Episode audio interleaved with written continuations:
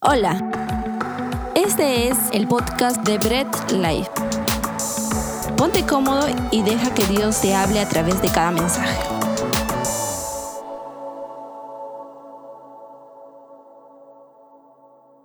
Muy bien familia, puedes tomar tu lugar, pues eh, ya no, se me quita la costumbre decir puedes tomar tu lugar, pero bueno, ahí acomódate y, y, sobre todo presta atención a lo que el Señor tiene preparado para nosotros. Acuérdate, seguimos en nuestra serie eh, redimidos y pues estamos muy felices de poder compartir este mensaje contigo y con toda tu familia. Así que llama a los que tienes que llamar para que puedan estar juntos en en compañía para que puedan aprender de la palabra de Dios y asimismo poder aprender cada día más del Señor y aplicarlo a nuestras vidas.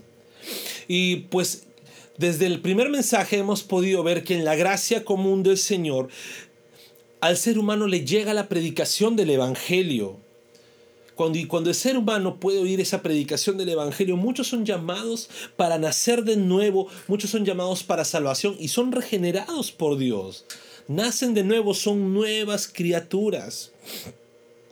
Y cuando el Señor transforma sus vidas, al fin ellos pueden responder voluntariamente y aceptar al Señor como su Salvador. No es antes, es el Señor primero regenerando sus vidas. Acuérdense, el ser humano estaba muerto en sus delitos y pecados y el Señor les da un nuevo nacimiento para que respondan voluntariamente a ese llamado.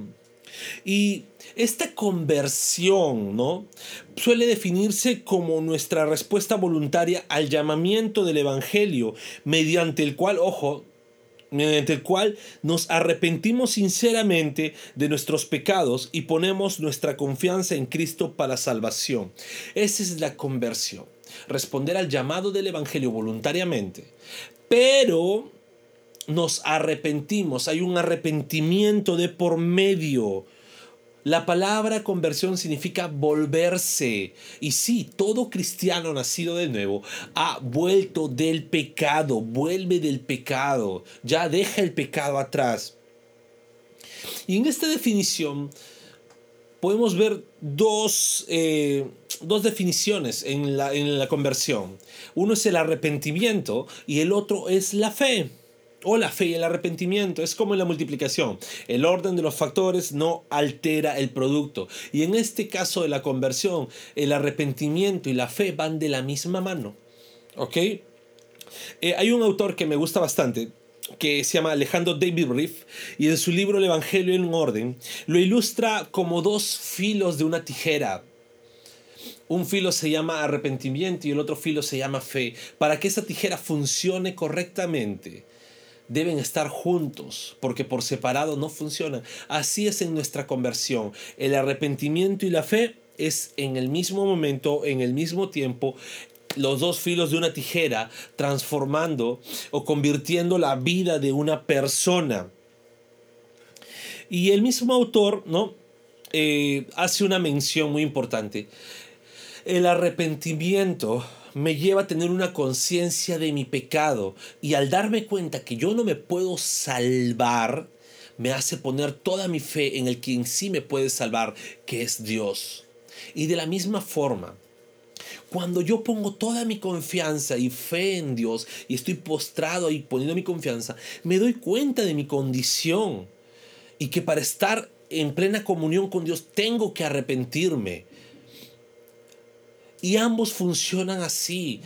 Yo no puedo tener un arrepentimiento sin tener mi fe. Y tampoco puedo tener una fe salvadora sin que tenga arrepentimiento. A ambos van juntos de la misma mano. ¿Ok? Y antes de empezar nuestro mensaje, vamos a tener un tiempo de oración para que el Señor sea iluminando nuestras vidas. Bendito Dios, a ti clamamos, Señor en primer lugar, para que puedas abrir nuestros corazones y nuestro entendimiento. Y así, Señor, podamos aprender de tu palabra, aprender de tu mensaje y que tú puedas transformar nuestras vidas a diario. Solo a ti es la gloria. Guíanos. Amén y amén. Muy bien, entonces vamos a ver lo que es la fe. Y debemos entender que la definición de fe que normalmente eh, está por ahí circulando es simplemente creer que algo va a suceder aunque todo parezca contrario. Esa es la definición de fe, ¿no? Cuando estamos... Eh, en la Copa América, pues salió la típica el tip, la típica frase del Cuto Guadalupe, un futbolista peruano, ex futbolista peruano, que mencionaba la fe, la fe es lo más lindo de la vida y salieron memes, stickers de WhatsApp, nos pasábamos los stickers, nos reíamos y todo uno, toda persona tiene esa limitada concepción de fe, ¿ok? Que es que va a pasar algo que aunque todo parezca contrario, ¿no? Eh, no estudié para mi examen y creo y todo da que yo jale, pues tengo fe que voy a probar, ¿no? Esa es la definición que tenemos sobre fe. Sin embargo, no es la que aplicaremos aquí con respecto a nuestra salvación. Y para un poquito diferenciarlo, vamos a ponerle fe salvadora. Y vamos a ver un primer punto. La fe salvadora incluye conocimiento, aprobación y confianza personal. Eso es lo que incluye la fe salvadora. Y déjame decirte algo, el conocimiento en la fe no es suficiente. No basta con el simple hecho de creer la obra que Jesús hizo en la tierra. No basta solamente eso, no basta con creer que Jesús existió. ¿No? Aunque sí es necesario conocer para creer, ¿no? Romanos 10:14 nos dice, ¿no? Como creerán sin haber oído. Sí, sí es necesario. Sin embargo, estos hechos no son ajenos del resto del mundo para que el mundo haya sido convertido. ¿Qué quiero decir? El mundo entero sabe quién fue Jesús, el mundo entero conoce de su obra, sin embargo no todos en el mundo son convertidos, han sido convertidos, no todos en el mundo han sido regenerados por Dios, no todos en el mundo somos hijos de Dios. Conocer de Dios, conocer el plan redentor de Dios y su obra en la humanidad no quiere decir que seamos salvos. Ojo, no basta un simple conocimiento porque hay muchos que conocen el plan de Dios, sin embargo no son salvos. Es más, déjame decirte algo y lo vamos a leer. Santiago 2.19, lo podemos leer aquí, dice, ¿tú crees que Dios es uno? Pues bien haces. También los demonios creen y tiemblan. Y uno puede decir, oye, ¿qué estás hablando? Pues lo dice la Biblia. Los demonios creen en Dios. Los demonios conocen de Dios. Tienen el conocimiento de Dios. ¿Y sabes algo? A veces los demonios tienen más conciencia del ser de Dios que uno mismo, porque los, los demonios creen y los demonios tiemblan al saber de Dios y al saber lo que les espera. El ser humano es muy conchudo. El ser humano sabe de Dios, sabe el fin que le espera separado de Dios, sin embargo está como si nada, ¿no? No pasa nada. Es más, hasta hacen bromas, dicen, pues ya nos vemos abajo, abajo hay buena música, ¿no? Y pues créeme, los demonios conocen de Dios, creen en Dios y tiemblan. Y pues ya hemos visto, no basta un simple conocimiento. Y déjame decirte otro pequeño punto, el conocimiento, aunque tengas conocimiento y apruebes y creas que esto es verdad, o sea, lo apruebes en tu vida, no es suficiente. Hay muchos eh, bibliólogos científicos de la Biblia y teólogos que estudian la Biblia que aprueban ello, pero no es suficiente para que sean salvos. Hay muchos incluso que creen que la Biblia es verdad sin ser estudiosos y pues no es suficiente. Nicodemo conocía de Dios. Nicodemo aprobaba a Jesús. Y Jesús le dijo que tenía que nacer de nuevo. En Juan 3.2, vamos a leerlo, dice, este vino a Jesús de noche y le dijo, Rabí, sabemos que has venido de Dios como maestro porque nadie puede hacer estas señales que tú haces si no está Dios con él. Nicodemo sabía, reconocía a Cristo como maestro. En otra versión dice como profeta.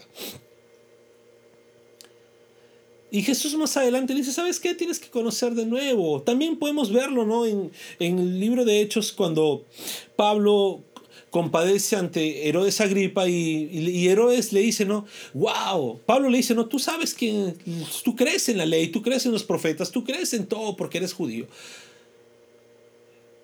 Y sin embargo, Herodes dice, sí, y casi haces de mí un cristiano, todavía se burlaba. Entonces no basta solo con creer, no basta con que creas, no basta con que digas, sí, sí, lo que creo es verdad, yo sé que es verdad, claro, el Señor vino, ¿no? Hay muchas personas que llegan hasta este punto, creen, conocen y aprueban, dicen, sí, yo creo que es verdad, pero no es suficiente, porque la fe salvadora tiene un elemento extra. Y ese elemento extra es la confianza personal. Es necesario conocer, es necesario que lo apruebes, que, sé, que creas que es verdad, pero también sin esa confianza personal en Cristo, pues no hay salvación en tu vida. Y Juan 3.15, ojo, 3.15, no el 3.16. Juan 3.15 dice algo que normalmente nos va a dejar helados. Porque dice, ¿no? Para que todo, que que en Él cree no se pierda, mas tenga vida eterna. No dice para todo el que cree lo que dice Jesús. No dice para todo lo que Él dice, lo que, el que cree que lo que Él dice, sí, sí, sí, ellos van a tener vida eterna. No. Dice para todos los que creen en Él como persona, como ser, como Dios hecho carne, viniendo a relacionarse con su creación. Y esa relación de confianza, esa confianza personal de creer no en lo que dice, no en la veracidad de su palabra, sino en la persona. Esa es la confianza personal que nos lleva a la vida eterna. Y sabes, nuestra fe se vuelve, sí, más sólida a medida que nos relacionamos con Dios. ¿Ok? A diferencia de lo que el mundo entiende de la fe, que es un pensamiento ciego en creer en algo, en la Biblia encontramos que nuestra fe se hace más sólida mientras más conocemos de Dios. Romanos 10, 17. Así que la fe es por el oír y el oír la palabra de Dios. Esa es nuestra fe salvadora. Y nuestra fe salvadora nos lleva desde un conocimiento, una aprobación, una relación. Y a medida de que vamos avanzando en nuestra vida cristiana, adquirir más conocimiento de Dios. Esos son los detalles de una fe salvadora. Y esta fe salvadora, con el arrepentimiento, aparecen juntos y uno podría definir como arrepentimiento como una tristeza sincera a causa del pecado, una renuncia al pecado y un propósito sincero de olvidarlo y caminar en obediencia a Cristo. Y hay que diferenciar, muchas personas tienen un remordimiento que es superficial, más no un arrepentimiento, porque el remordimiento sí te hace sentir mal, Sabes que estás mal, pero no te hace alejarte del pecado. Y a veces en las iglesias nos emocionamos porque los domingos hay muchas personas llorando y decir, sí, Señor, ya, eh, eh, ya no soy igual, ya no quiero ser igual y todo. Sin embargo, en su día a día esta persona no tuvo un arrepentimiento, solamente un remordimiento de domingo. Y en su semana, pues sí, igual. Y déjame decirte, si tú estás así, pues escucha bastante lo que vamos a hablar hoy día. Porque el arrepentimiento genuino que llega con la fe salvadora te saca del pecado. Porque va, es para hacerte convertido, para que vuelvas del pecado. Según de Corintios 7, del 9 al 10, dice, ahora me gozo no porque hayáis entrado, hayáis sido contristados, sino porque fuisteis contristados para arrepentimiento, porque habéis sido contristados según Dios, para que ninguna pérdida padecieseis por nuestra parte. Porque la tristeza que es según Dios produce arrepentimiento para salvación, de que no hay que arrepentirse, pero la tristeza del mundo produce muerte. Y pues dime, te diré algo muy certero. El arrepentimiento que produce Dios es para salvación, porque te ayuda a alejarte del pecado,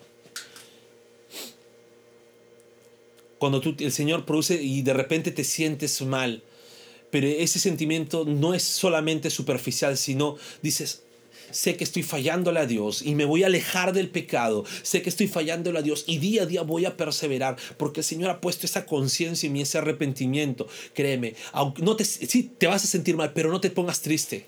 Porque no hay de qué ponerse triste porque ese arrepentimiento es lo que el Señor produce en tu vida para que seas santificado a diario. Sin embargo, la tristeza del mundo produce muerte. ¿Por qué? Porque hay muchas personas, no lo vuelvo a hacer y siguen haciéndolo. Y no, ni siquiera luchan por dejar de hacer algo. No hay un arrepentimiento genuino en sus vidas. Las escrituras ponen al arrepentimiento y a la fe juntos y lo ponen como un acto de acudir a Cristo en busca de salvación. Y ante tanta evidencia del Nuevo Testamento es imposible y claramente imposible y tal vez hasta contraria, poner o tener una verdadera fe sin un arrepentimiento, o tener un verdadero arrepentimiento sin poner nuestra confianza en Dios. La fe y el arrepentimiento trabajan juntas para la salvación de nuestras vidas. Y algo más, la fe y el arrepentimiento continúan a lo largo de toda la vida. Un cristiano convertido persevera toda su vida. Una de las doctrinas de gracia, la quinta, es la perseverancia de los santos. ¿Por qué? Porque el cristiano persevera. No hay un cristiano que no persevere. Ojo, es perseverar con fallas en el camino, con tropiezos en el camino, pero persevera.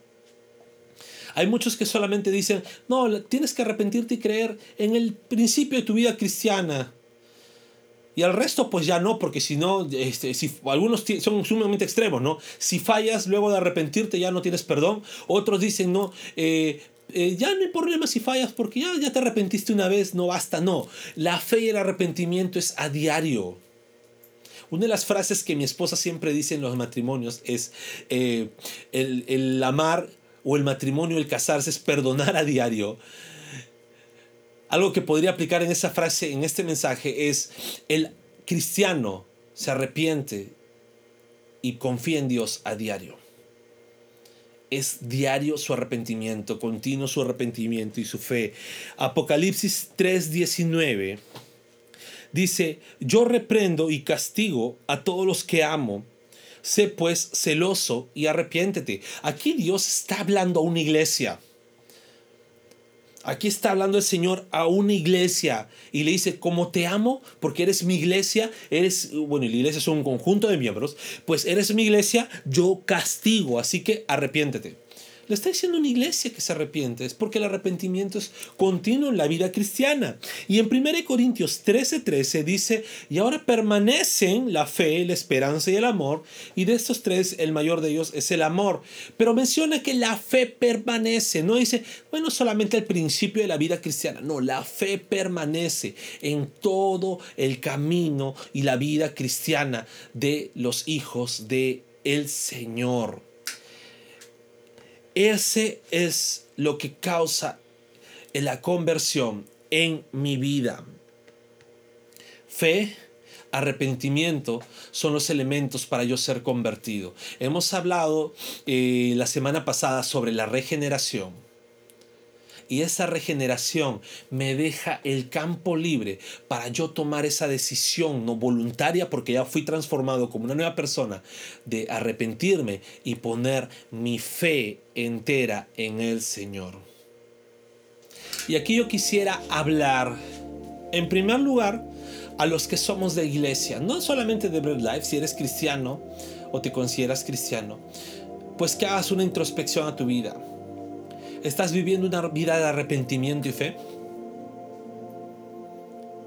Si me dices sí, qué chévere. Pero esa vida de arrepentimiento y fe te está haciendo que te alejes del pecado a diario. Jonathan Edwards escribió un libro maravilloso, La mortificación del pecado. Y es que a diario un hijo de Dios debe matar el pecado en su vida Martín Lutero dijo una frase espectacular con respecto a ello. Él mencionó, creí que habían matado al viejo hombre en las aguas del bautizo, pero el desgraciado sabía nadar, así que debo ahogarlo a diario en mi vida. Porque eso es lo que tenemos que tener conciencia. Un cristiano vive una vida de arrepentimiento y fe que lo ayuda a alejarse del pecado. Y déjame decirte esto, o como dirían en algunos lados, déjame exhortarte en eso. Deja el pecado, que ese arrepentimiento no sea un simple remordimiento, sino que te ayude a dejar el pecado. ¿Vas a luchar? Sí. ¿Vas a sufrir? Sí. ¿Por qué? Porque muchas veces esos pecados son cosas que nos gustan o son cosas que a nuestra carne le da placer. Es como una comida chatarra que nos cuesta dejarlo, ¿verdad? Pero tenemos que mortificar el pecado, alejándonos de él, pidiéndole al Señor que nos ayude a perseverar y vivir esa vida arrepentida y vivir esa vida poniendo nuestra confianza plena en la persona de Cristo. Y este mismo mensaje es lo que debemos predicar. No simplemente es ir al mundo o ir a las plazas y decir, el Señor quiere tener una relación contigo, el Señor te ama. Sí, todo eso es cierto, pero dejamos de lado lo que verdaderamente transforma una vida. Es arrepiéntete de tus pecados, arrepiéntete de tus malos actos. El Señor quiere transformar tu vida, pero necesitas un arrepentimiento en ti y poner toda tu confianza en Dios. Algunos solamente limitan el mensaje y lanzan un filo en la tijera y dicen, cree. Cree en el Señor, ¿no?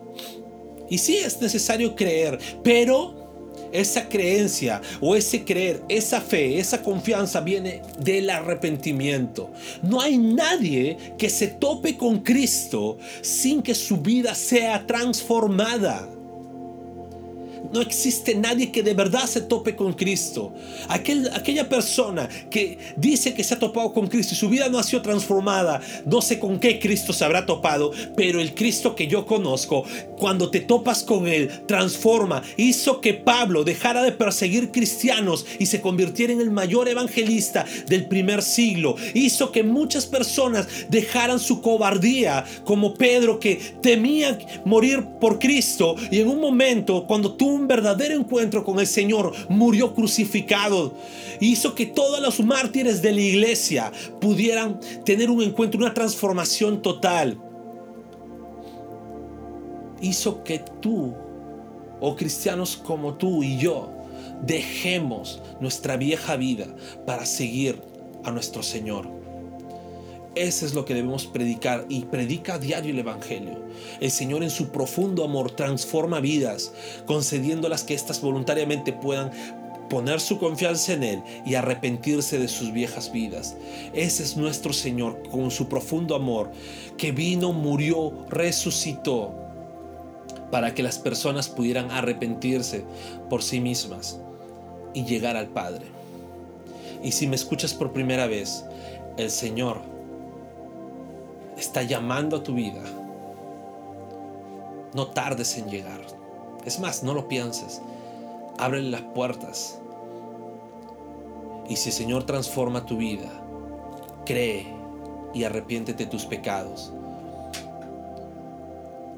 Y vas a ver cómo tu vida va a perseverar en el Señor. Oremos familia. Padre amado, gracias por este mensaje. Gracias Señor porque tú permites que podamos compartir tu palabra y aprender de ti. Solo a ti es la gloria Señor. Y gracias porque en algún momento dado mi vida y la vida de muchos tuvieron un encuentro contigo. Nos regeneraste, nos hiciste nacer de nuevo y nosotros pudimos arrepentirnos y confiar en ti. Gracias por ello, Señor, sin merecerlo. Tu sola gracia bastó para llevarnos a ti. Señor, oramos también por las personas que han escuchado por primera vez este mensaje. Tú seas tocando sus vidas, Dios Todopoderoso, para tu gloria y honra. Y ayúdanos también a compartir el mensaje a todas las personas, cumpliendo esa gran comisión que nos dejaste. Gracias, Señor, en el nombre de Jesús. Amén. Gracias por escuchar el mensaje de hoy y no olvides compartirlo. Síguenos en nuestras redes sociales, Instagram, arroba Bread Life Family, Facebook Bread Life.